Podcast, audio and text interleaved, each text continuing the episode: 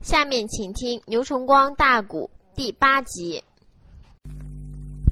如果老爷在大街口或者是店房要看见了岳飞，反而你还等于是害了岳飞。张邦昌这个老贼已经对帅老爷采取注意了。如果老爷要在大街或者小巷或者是店房发现了岳飞，要想把岳飞岳举人给带到元帅府里藏呢，那就更不可能。岳飞一进我们的帅府，张邦昌的人哈啦一声，必然要包围。到那时，他到宋王爷面前一奏本，说你私通凶手。哎，那个时候你不但丢了官，命不能活。还连累了全家老小，帅老爷，你是兵马大帅，你排过兵的，布过阵的，你和张邦昌东殿称臣，那个老贼的人地，你不是不知道，你可以搁脑子里边斗斗。帅老爷宗贼听罢了宗人的话，心想：别看宗人是家将，说出来这一席话，我宗贼还得要慎重考虑。啦！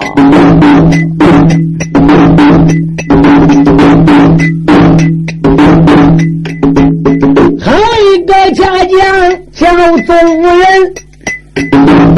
一时的两眼奔外云。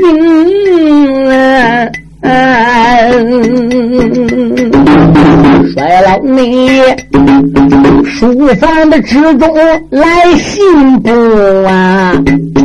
不由得脑海之中暗思绪，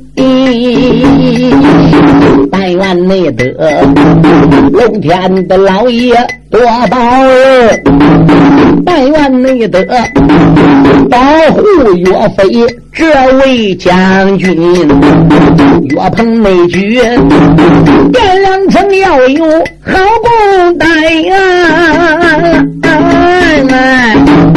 当不内了，能丢我大宋金乾坤。元帅内府压下他父子主怒，且慢论呐。这个忏回来，我再上岳飞五个人，弟兄妹们，他顺着大街一个催马走，前边也顶到南城门，他朝着城门的头前。京的娃啊，举子们倒有几百的人。这个地楼上啊，那一些官兵高声喊：“滚！”举子们不知听原因。岳飞弟儿几个来到南城门，再一看看，好几百名举子，整个几个城门根开门。让我们出去，凭什么要把我们锁在城里？我们身上钱发完了，少吃无喝了。王方们，地楼上官兵就喊了：“都！我把你一个个该死的举子在下边扎我什么喊什么，也被撒泡尿看看，照个你个影子。你们也都能得状元，都想好事的才来京城的。这下武昌被人剿了，梁王被人挑了。”武昌被人闹了，你们还想走？暂时别走了。那我们没杀人，我们不是凶手。有本事你带凶手把我们关在城里干什么的？小兵说：“你们不是凶手，难免凶手就藏在你们当中。大人有令，万岁有旨，早晚抓到北马银枪的小白脸岳飞，早晚这个城门才能开放。你们大家抓紧走，有亲投亲，哎，母亲投友。”对，个人找地方住下来。什么时候岳飞落网了，城门自动就放了。嗯，列位听清，岳飞这弟儿几个都听到了，心中暗想：这还不能上前去趁热闹。这回要接到根被发现，怎么得了的？回来吧，上店房里去吧。弟儿几个马一圈，只说回江记的店房里。坏了，离江记的店房还多远？就看江记的店房。已经被官兵给包围起来了。再一看，店老板江记正好在店门口抱拳弯腰，给那些官兵施礼了。对，江吉这时候就说了：“不错，有个岳飞岳鹏就住在俺店房里，俺不知道他杀人哦，俺不知道他越货哦啊！他匆匆忙忙回店房，把店房钱往桌子上一放，就走了。各位官兵，各位兵丁，那如果我要知道他杀人了，我这个店宁可不开，也得把门锁上，等你们大家来逮。我不知不着的。”岳飞心想：坏了，得抓紧走。如果要不抓紧走，被小兵发现可不了。第二几个，这是马又一掉头，怎么样？钻到另一道街里子。这另一道街里边，顶头上又来不少兵马，对，到处逮岳飞，你逮那个白马银枪小白脸第二几个马一拳打着街筒子里边又出来了。东躲西藏，忐忑不安。牛皋这时就说话了：“安哥，什么事？你那一匹马呀，太扎眼了。你没听到处小兵都在捉白马银枪的小白脸吗？二弟，我暂时把我这个马给你骑，你那个马给我骑。哎，给马头的马给调过来，这样呢都要好一点。”岳飞一想想也有理。哎，我把马换过来之后，我还有我自己的想法，我要把我的话跟大家说明。岳鹏举想到中间答应，弟兄俩把马就换过来了。岳飞说：“汤怀，什么事？想起我们弟兄五个人在利泉山前的乱草岗结拜，哥我是总老大啊，牛皋是老二，我的二弟为人热心。”比较粗鲁，虽然粗中有细，要累心眼儿啊，还比不了你汤怀。张显、王贵弟儿俩小，汤怀呀，哥，我现在想跟你们弟儿四个分开，我们弟兄要分手啊！牛皋一把坐到岳飞目中含泪啊，哥怎么着？在这种情况下，你还想分手？你是怕我们弟兄爱你是还是咋的？还是我们弟兄不听你话，惹你生气。岳飞握住了牛皋的手，目中也流下了两滴英雄泪。二弟牛皋，三弟汤怀，张显、王贵，想起小梁王在大武场被哥我一枪给炸死了。我当时呢也出于年轻，血气方刚，好胜啊。如果要不出于好胜、血气方刚，状元夺不到就夺不到是了。七十二行正地位上行，哪一行又不能吃饭呢？虽然说我们学会文武一脉，给帝王家一心保皇上，可是皇上不要我们保，就拉倒就算了。这个状元叫他得学是，这一下好了，李生死状把人挑死了，闹到这个样，哎。我们自己弟兄是哪想结拜，不愿同生，但愿同死，俺不说了。这城门口你看，哎，所有的举子整个被堵在汴梁城，走不掉。嗯，大家都要翻天了，这不等于是大哥造的孽吗？所以我打算一人犯罪，一人担。我历来不叫二人寒。你们弟兄四个人跟大哥分道吧。啊，我一个人呢，目标也小。越到官兵，我躲藏的速度也快，我也比较方便。按照五个人五匹马走哪里一拉溜太扎眼了。变两成三步一岗，两步一哨，全听见眼。嗯，我不能再连累你弟儿几个。牛皋一把拉住岳飞，那还愿意俺哥？要死咱死在一块儿，要和咱合在一块儿。你说天花乱坠，俺哥我不能叫你自己溜达。张显、王贵也不愿意。岳飞说：“如果你们弟兄要不愿意，行，现在你就把我绑起来，把我押上八宝殿，交给顾家，嗯，让王法办事。对，要再不愿意的话，说哥我就把个剑给拽出来，我就当你们面前拔剑自刎。说你们是走，你们还是不走？”老三汤怀就说：“大哥不必如此，二哥四弟五弟，大哥说的也很有道理啊。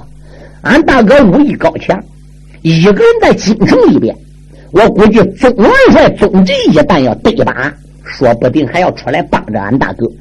一个人目标小也好多好藏，我们暂时呢分开就分开吧。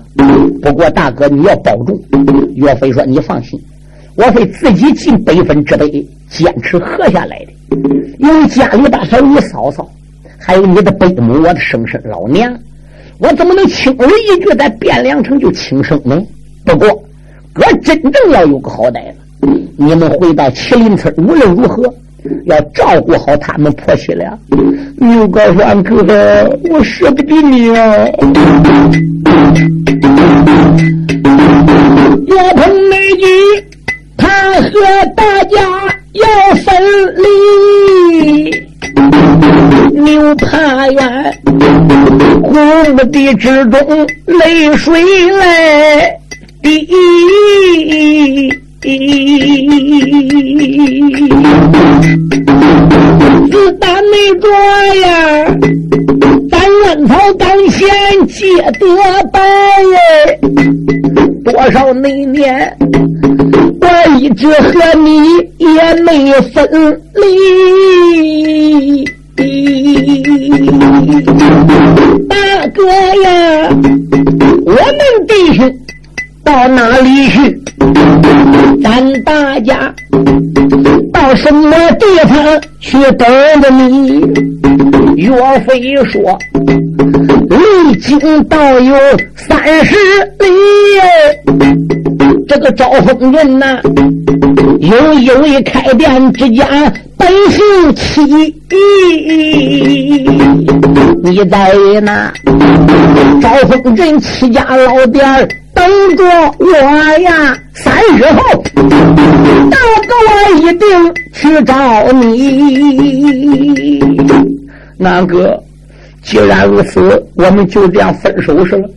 那万一到三天，你要不到招风人，你要不到戚家店呢？岳飞说：“如果没有意外，我准到。万一到三天，我要不到招风人，到不了戚家老店，说明哥我就死在汴梁。快走吧，官兵来！”岳飞一领偏刚，走了。这个时候，太阳也沾色了，天上黑影了。叔们，那没有白马银枪、小白脸岳飞搁他人群里，这倒好多喽。官兵都算看到牛皋了，牛皋穿黑褂子，使尖哦，让黑脸人骑白马，官兵也没法逮哦。所以他姐几个倒方便多了。查回来再说岳飞，岳鹏举进入了一道大街，顶头让岳刀兵说：“岳飞在这里待着。”岳飞马一掉头，发他钻到那个大街也有兵，列位三转两不转，岳飞还不如转向。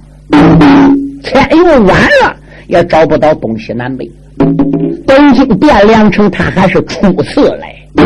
对，岳飞再正往前走，山木一看，闪出来个单人像胡同，两边墙都要有一丈五六尺高，里边并没有人。岳飞马一催，还不如进这个单人巷。这个单人巷子里边啊，还真没有人。可一条，岳飞刚刚才进入单人巷子，往里边走，大概呀没有三十步远。可是岳飞的街后子有人喊。我看到岳飞往正巷子里来的，追呀撵呢。这些小兵关格里边个喊说追呀撵呢。岳飞这耳人之中听声音的距离，小兵打后边并没敢追进来。敢说咋的？因为是个单人巷子，马格里边连转头都不好转头，太窄了。对，那里边又黑咕隆咚的。小兵观看岳飞进来，那把机后追来要中岳飞，暗算怎么得了的？这个时候怎么样？正好好王贼来了。哟，原来是王元帅。嗯，何门看到岳飞进这个巷子的？帅老爷，我看到的。认错人没？没认错。嗯，我认的脸儿一点不费假。那怎么不进去啊？呃，那那进去万一要中他暗算呢？都。嗯，十军俸禄，当报军恩，养兵千日，用兵一时。这王贼一声令下，手下率兵在前边朝战争。岳飞，你往哪里跑？八千前那边跑进来大爷叫岳飞，身后那边啊来了个元帅叫王直，岳灵的兵丁奔里走，个顶个手中都把刀枪内，岳鹏没举，正蓝的催马往前跑，坏了！眼前那里有一个角门把他给，是个死巷口子。这个单人巷子是个死胡同，那头通啊，这头不通，跑到人家小角门跟前了。再一看两边的前锋，一丈五六尺，上不去。岳飞这个马格里连转头过来都没有翻转，这怎么办呢？嗯。岳飞心中暗想：也罢，我只有打马身上下来了，把这个马呀都撂搁这巷口里吧，掉不过头了。我又不知道这头不通就是个死路，岳飞就下来了。可是王贼率领兵将呢，打那一头往岳飞面前来了。岳飞把个枪腾突给他端过来了，就准备空手过去劈马挡个这个。他这一端枪怎么样？这个枪端子一下跌到几后这小角门了，哎。最后这小角门呢，吱，被他枪管一下给抵开了。岳飞扭向回头一看，哟，这谁家小脚门子没关，里边没上栓他就是牵着马钢绳，还不如进来。反手又把门给关上，嘣给他拴在插上。岳飞牵着马进小角门，再定睛一看，哎呦喂，是谁家的花园？这个花园很大。岳飞牵马就往里边个走，有凉亭，有假山，啊，有乱胡椒，这个花园里等等不一，应有皆有，肯定是个大家庭。谁知岳飞牵马正在花园里走着，顶头上遇到一个更夫。岳飞这时插手扔马，再想往花坡里多来点儿被这个望见，这个人张口都喊谁？岳飞没法走了，是我女。这个人一听声音，那怎么样？是个生人，挑着手里边的灯笼一照照，你是什么？怎么到我们府法院里了？哦哦，岳飞说：“不瞒你说，你这位大哥，我是过路的，胡扯八道。过路怎么能走到俺家花园了？啊，谁知道我是个生路，我从来没走过这条路。呃，我走着走着，谁知我就走到你家花园，胡扯。”我们这个花园前有前门，后有后门，马过前后门，其他花园墙都是一两丈高。你手里还牵着个马，飞进来的，肯定是个小偷。弟兄们，快来呀！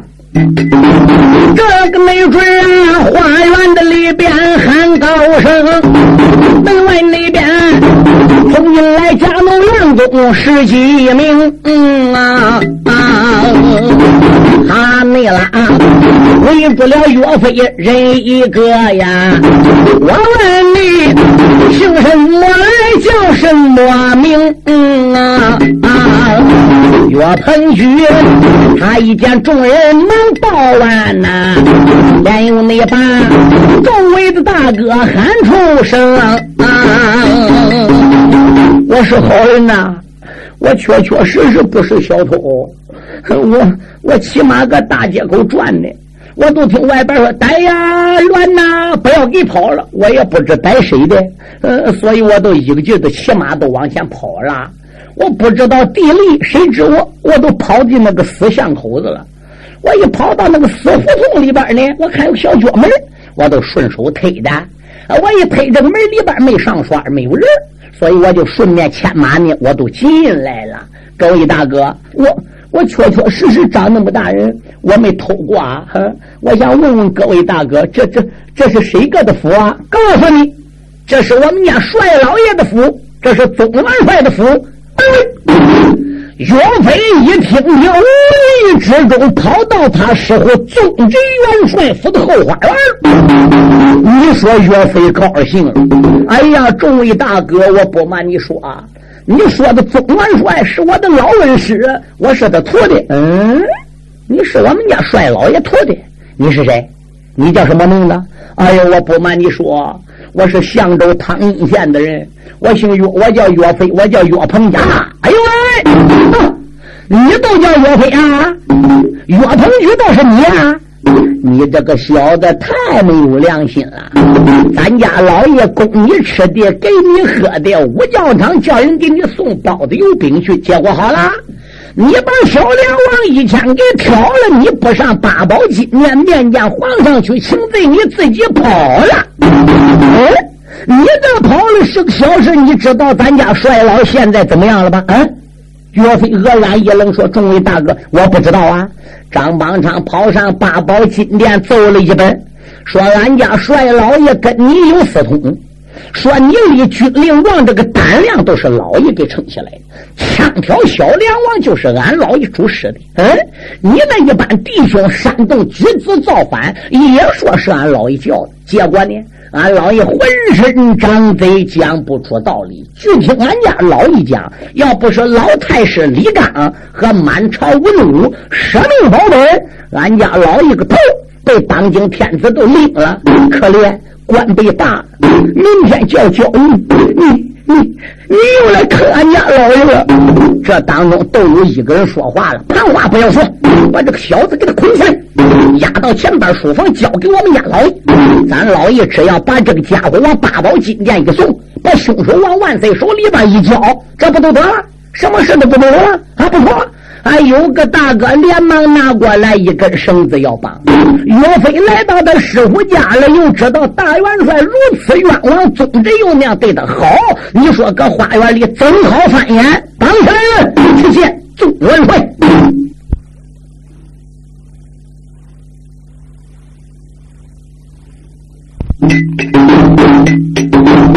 花园内里，当进来大爷叫岳飞，家门门前来那匹马乌追。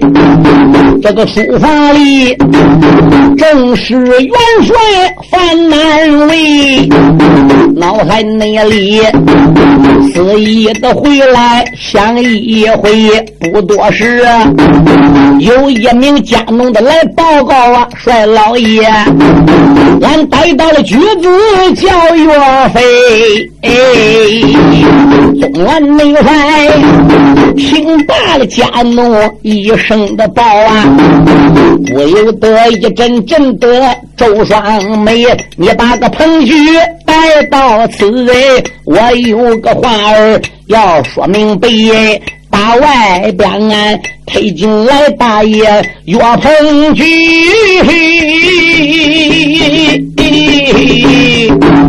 果然没得背着了手下用绳来勒。宋元帅他一眼望见岳飞到啊，疼得他。老眼的之中热泪垂，亲自的他给彭举来送棒。那个天蓬山如同的钢刀刺在落给扑腾腾，湘西的扎鬼在书房内，万事不住喊了一回。老人家在上，托在下呀，同内王呀，磕头请安，地下跪。老元内帅喊一声岳飞，快免礼呀！何必内得男子大汉热泪垂？岳飞一个眼泪也留不住了，这时候也正理正当喊老文师了。宗贼连忙把岳飞拉起来了，在身旁坐下。这是我的家将，叫宗仁。岳飞说，在演武场我曾经看过他。这是我的儿子，名字叫宗方。宗方。过来见过你岳大哥，宗方这时连忙过来一抱拳，岳大哥，小弟宗方有礼了。岳飞连忙站起来，人家是少帅，小弟大哥我这下还礼了。你跟我说说，你怎么能顶到我帅府后花园的呢？哦，师傅，你老人家有所不知，是那么样，那么样，那么样，那么样。哦，好，你能跟你二弟牛高。把马给换过来，这就是你能闯出汴梁，奠定了最好的一个基础。宗贼不知道，现在他的帅府前前后后，整个被人包围起来了。咋的？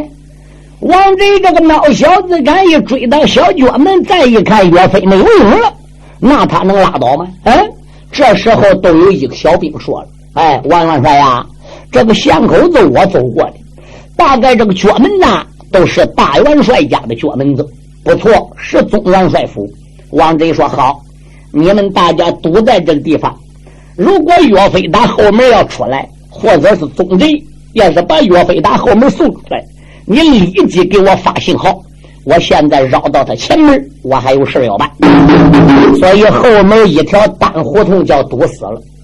这个时候啊，怎么样？奸贼出来之后啊，他首先布置其他的兵，把宗贼府包围起来，然后又差快马秘密的上丞相府给张邦昌送信。张邦昌当时之间又问：“你们是真看见岳飞进府了？”还是没看见，还是认错人了。老爷不会错的。王元帅叫我们给你送信。张邦昌说：“好。”这个老贼呀，他早已在万岁那里把圣旨就给讨到手。咱说万岁爷给他圣旨了，张邦昌就能断定岳飞百分之百能到宗贼家吗？不，他上万岁爷面前去讨旨。而不是讨旨专一门上宗贼家去搜岳飞逮岳飞，怎么的？他上皇上面前是这样奏本的：主啊，老臣我已经叫右军都督张俊挨家挨户的搜了，我已经叫兵马大帅王震在大街口设下了三步一岗、两步一哨、四门落锁了。无论如何，在三天之内要把岳飞逮到。岳飞要住在哪个百姓家？要住在哪个店房里，或者说生意买卖人家，这都好办。那真正要住在我们这些做文武百官的府里子，那老臣我又怎么好逮呢？一般的文武官员，我还能办着，像兵行礼、立功商这些六大部，万一他要钻谁家去了，那要诚心的贪腐岳飞，到那时候我又怎么办呢？皇上说他敢，别说是文武百官。就是哪一家王爷资给再老的功劳再大的，只要是窝藏凶手岳飞了，哎，你就按照顾家的圣旨进府给我搜，搜出来事顾家我担着。他要不让搜，就说明窝藏岳飞。搁他家如果要搜到岳飞了，就是把他一家统统给我绑起来，这叫做先斩后奏。可万岁口说无凭，你得给老臣指啊。我要看到岳飞跑谁家，我再回来找你，再给支药去。主公，那也都晚喽，八个岳飞那也都跑过喽。回头说好，我家我刷纸给你。这个老小子奸呐，他从皇上那里早已就讨来了纸，你才跑谁家去？只要望着你岳飞，连那一家子都得跟人倒霉。你想想，他现在手里有这一道纸，还不行吗？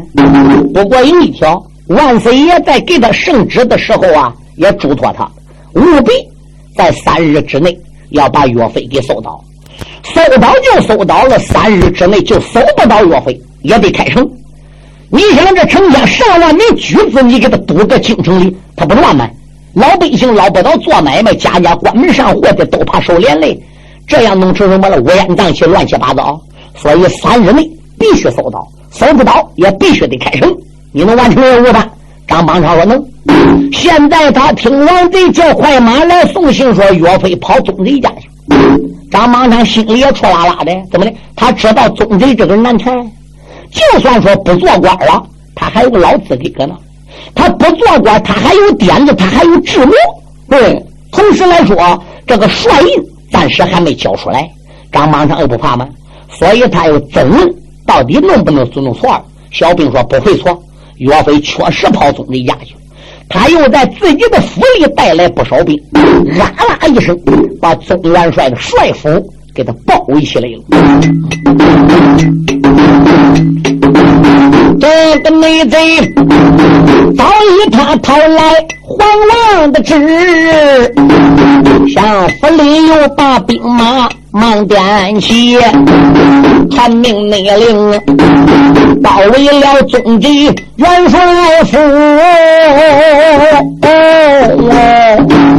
那王贼忙忙的上前施大礼。张丞相出言来没把别人叫，王贼不只听薛说，岳鹏举跑进宗贼他的家里呀，你可是亲眼看仔细。王贼说：“我正追着反派岳鹏举，我看着他钻进了这家花园里。”如果宗贼把人陷，话有千番再不提。宗老儿不把人来陷呐，马上马把他的居家都绑起，两个那个贼领兵要闯元帅府，我在场宗贼被发死。老元内帅书房里拉住岳飞爷的手，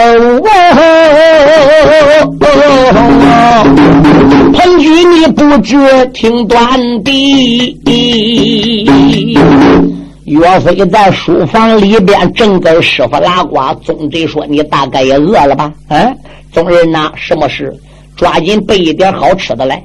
岳飞也吃好了，也喝足了。对，老师傅就把桌面上边的盔和夹包给打开了，让岳飞看一眼。孩子，我不瞒你说，我一辈子心爱的盔就在这里边，战甲也在这里边啊。现在呢，我就把我这副盔甲就赠给你了。嗯，如在外，我这里啊还有一百两纹银，你呢给收下来。师傅今夜就设法。把你给送出元帅府，把你给送出汴梁城。说一句良心话，虽然被罢了职，在这官府官场上，我还有几个朋友，相信把你送出汴梁，也还不见你能费多大的难呐。岳鹏举这时胳膊一打落跪下，口尊道一声：“师傅，你老人家给我这副盔甲，孩儿啊，我就收下了。”但是你赠我这百两纹银，我倒不需要。另外是王大人赠我的盘缠，我还没使完呢。我给你老人家添的麻烦已经够多的了。岳飞说到这里又哭了。当时呢，他都对师傅说了：“我这个枪是在利泉山得的，名字是俺师傅起的。师傅临死前把他一辈子心爱的一件战袍给赠给我了。”我来赶考时，刘大人他又把千里追风周茂举又赠给了我。这回您老人家又把你一辈子的宝盔宝甲赠给了弟子，弟子我永生难忘。孩子，不要多说了，自己师徒。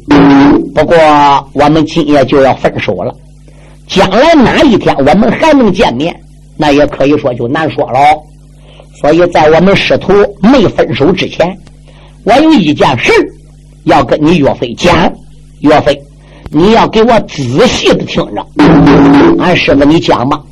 我个职务被罢了，明天天亮，我把个印都打算送给万岁了。万岁爷爷限制我明天交印，我还能厚脸再去找皇上要求官复原职吗？有张邦昌搁里边盯着，我又能捞到官复原职吗？我开启我今后再想为归家披挂上阵的机会就没有了。盔与甲在我的手里已经是没有用处了，所以我才把我心爱的盔甲忍痛割爱交给了你。那么我赠你盔为了啥？我赠你甲为了啥？大家没有马等于没有腿，没有兵刃等于没有宝贝，没有好铠甲等于没有好身子。我把这副宝盔宝甲赠给你，这一次把你送出汴梁了。回到家里，不要灰心丧气，不要认为京都皇城枪挑小梁王到处官府要逮你，灰心丧气了。嗯，练武有什么用？学文化有什么用？因为我枪挑小梁王京都到处逮我岳鹏举七个礼貌八年，要有这样想法都错了。武术继续要深造，文化继续要学习。对，文武两行万万不要被荒废了，在家里好好的等着，耐心的等着。国家有朝一日必有用人之时，这是我交代你的第一件事。岳飞说：“孩儿记下了，绝对不负辜负你老人家的话的。”二，哎，金兵现在磨刀赫赫，兵动我边关，抢我主阳，奸入我姐妹，骚扰我百姓，就有吞夺我大宋江山之意。将来金兵有朝一日真要犯我中原，江山有难之时。说不定我宗贼在归家就要检举你。我虽然罢日只是百姓，但是朝堂上下我有朋友。到那个时候，你要见到我宗贼的一封书信，见到我话了，能不能给我个面子来保大宋江山？赤胆忠心，为宋王爷的社稷出力呢？岳飞听到这里，激动的目中含泪，师傅。你老人家被奸贼所害，罢了官职，受了那么大的冤枉，你心里还焦着大宋的江山？徒虽是一介平民，普天之下莫非王土啊！率土之滨莫非王臣？我国大宋做亡国奴，弟子我也是其中一个。孤家有难，匹夫有责。徒儿，我焉能不保江山社稷？别说你老人家有信道人道，师傅。你带句话，我挺身而出。你三分长纸条子挂到麒麟头，刀山我敢闯，火海我敢跳。那既然如此，师傅我就放心了。不好了，老爷，不好了！他师徒正在说话，外边匆匆忙忙跑来一家人。帅老爷说：“什么事张邦昌老贼跟大元帅王迪带兵把我们帅府已经包围起来了。他现在搁府门外边叫我们开府门，要来府里边封岳飞、岳鹏举。我们姚帝娘说没有什么岳飞，但是他不愿意。我说那既然你要搜府，搁门外少等，我去报告赶家帅老爷。我说来报告的两老贼没有带兵硬闯进来了，我这慌天忙地跑来给你送信的，快点想办法呀！啊！耶！岳飞一听，急灵打个寒战，伸手打身边，怎么样？他还不如把那个周三位赠给他那一口的巨阙宝剑，还不如苍狼一个奔房都拽出来了。我跟他拼，霞光万道，瑞彩千条，光闪闪夺人耳目，冷星星寒气逼人。只见三尺长，闪闪放豪光，双刃不如指，剑锋石锤啊！龙泉落在英雄手，混扫千军，斩开阳。可是他抽出了这一把战卢剑。宁生血还没捞到洞外闯，他手趁把他的拉住了。不比如此，在我帅府还不要你露头。老贼虽然带人硬闯进来，师傅何足惧哉？稳坐在我书房保路，师傅我去好了。书房内里走出来大宋。干过我的主，老人那家迈步的如梭往前行，嘴里边不骂的心里骂呀，让俺那的我马丞相勾践明，我与妹你往日里我俺敬我的很。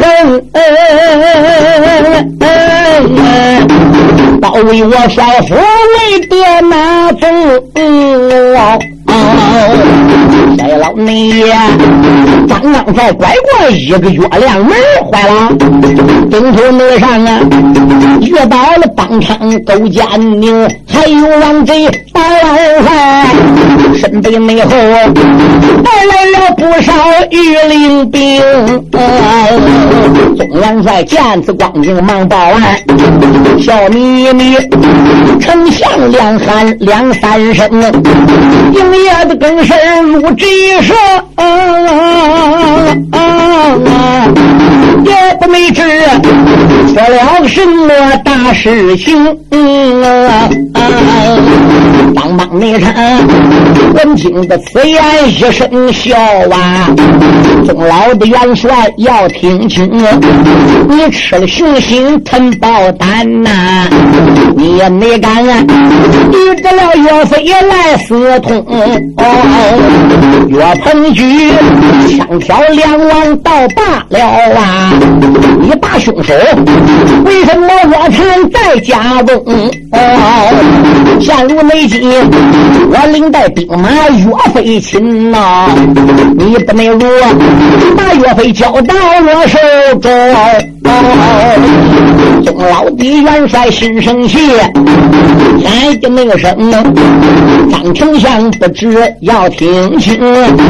岳鹏举枪挑两王要差归，要依我说，早已逃出汴梁城。什么美人？他给丞相把空砍呐？什么美人？太岳飞藏在我家中。眼不没上啊，要搜我的元帅府啊，必须没得你领来当今旨一份。假如美国没有万岁皇王旨啊，丞相啊，想搜帅府万不能。本来没有，如今还没交元帅印。被你没讲，你别怪老夫把眼睁。钟元帅如此这般，这个讲一遍，张老嘴哈哈的大笑两三声啊，取出了徽宗皇王的旨，迎灯笼，他让这老爷看得清啊。宗老爷一看他手里捧着黄王的纸，你看他把头一坑没吱声。老奸贼一声的令下如山倒，走，手上那个钉钉子浪忙不停啊！这一回不搜的元帅府，话有着先犯一笔根啊！张邦昌来送送给元帅府，这不能掉啊！大爷岳飞遭难行啊！马战内马，大金箍要发兵河将啊！不久内就兵困东京汴梁城啊！什么内人听出来大将岳鹏举，那是内后血染我国山青龙啊！大盘的高山一场战啊！紧接着怒安州前一场争啊！岳飞内乱，我翻来覆去看不了一句话，背在老少众宾朋。